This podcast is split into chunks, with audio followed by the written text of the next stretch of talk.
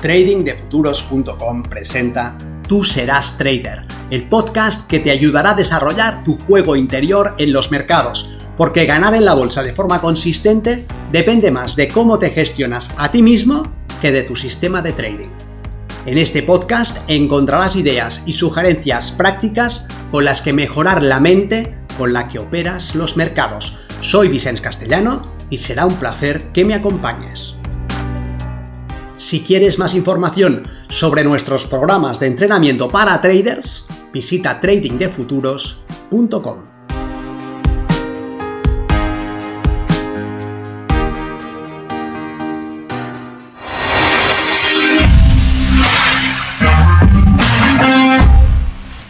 ¿Es el trading una actividad de alto rendimiento?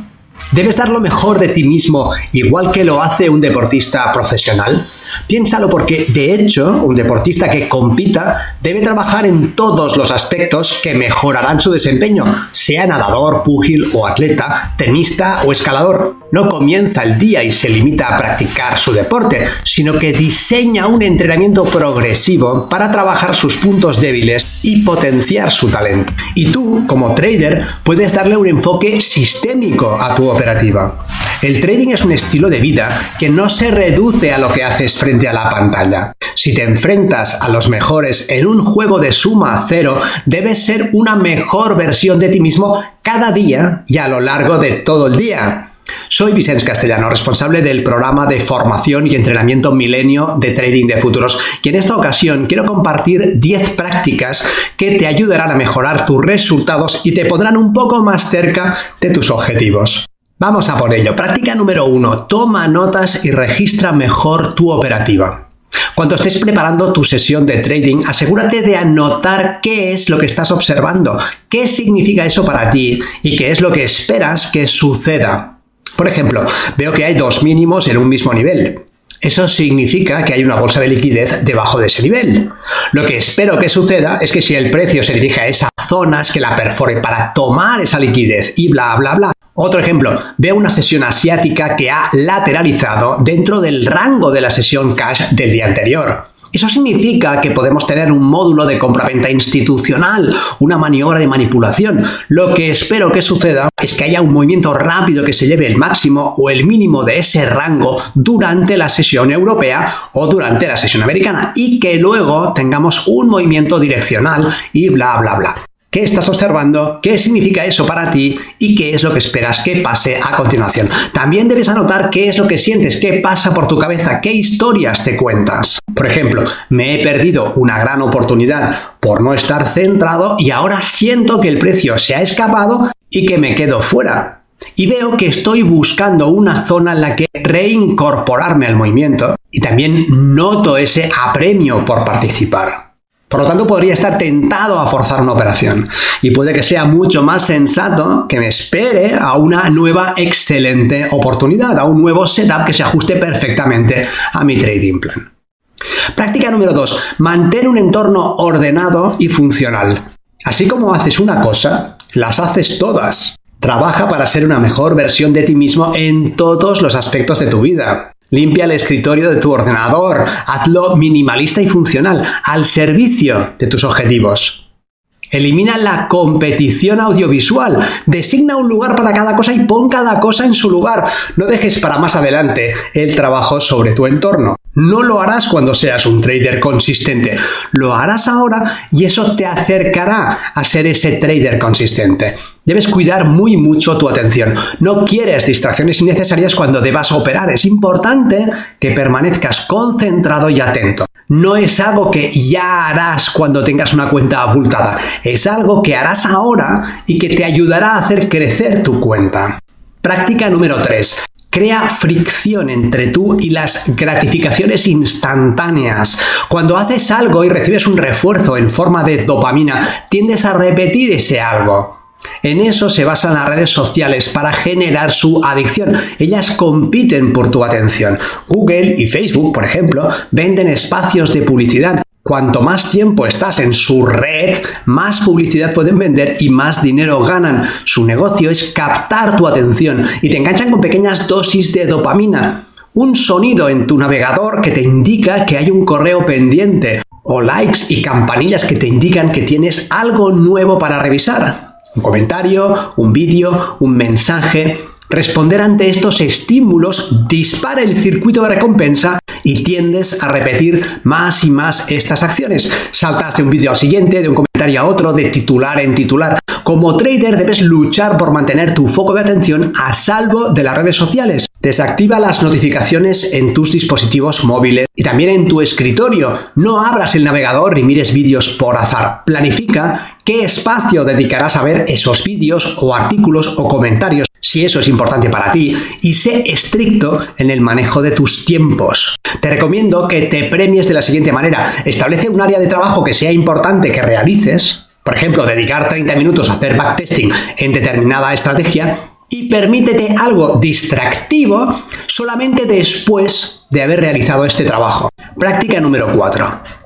Implementa una práctica meditativa. Es algo que te he sugerido ya en alguna ocasión. Los beneficios son demasiado importantes para no hacerlo ya. Agenda 10 minutos al día para cerrar tus ojos e ir hacia adentro. Respira profundamente y pon tu atención en determinar quién está siendo testigo de tu respiración.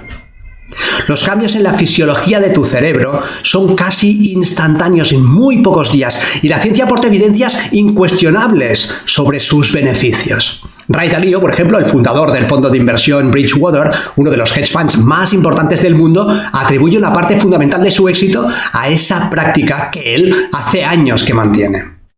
Práctica número 5. Implementa una práctica de disciplina. Aquí no se trata de que pongas el foco de atención en observar al observador, sino en hacer algo que has dicho que harás y mantenerlo en el tiempo. Por ejemplo, decides que te ducharás con agua fría y eso es lo que haces.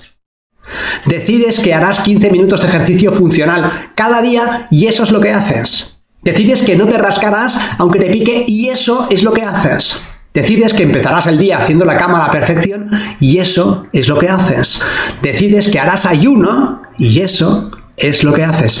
Tú eliges el tamaño de tu compromiso. No lo haces para nadie. No importa quién lo sepa. Lo haces porque lo has decidido. Es un acto de voluntad. Has dicho que lo harás y ahora doblegarás tu voluntad y dejarás las excusas a un lado. Por lo tanto, te sugiero que empieces con compromisos menores y que vayas aumentando desde ahí. Lo que queremos es aprender a mantener nuestra palabra. Práctica número 6.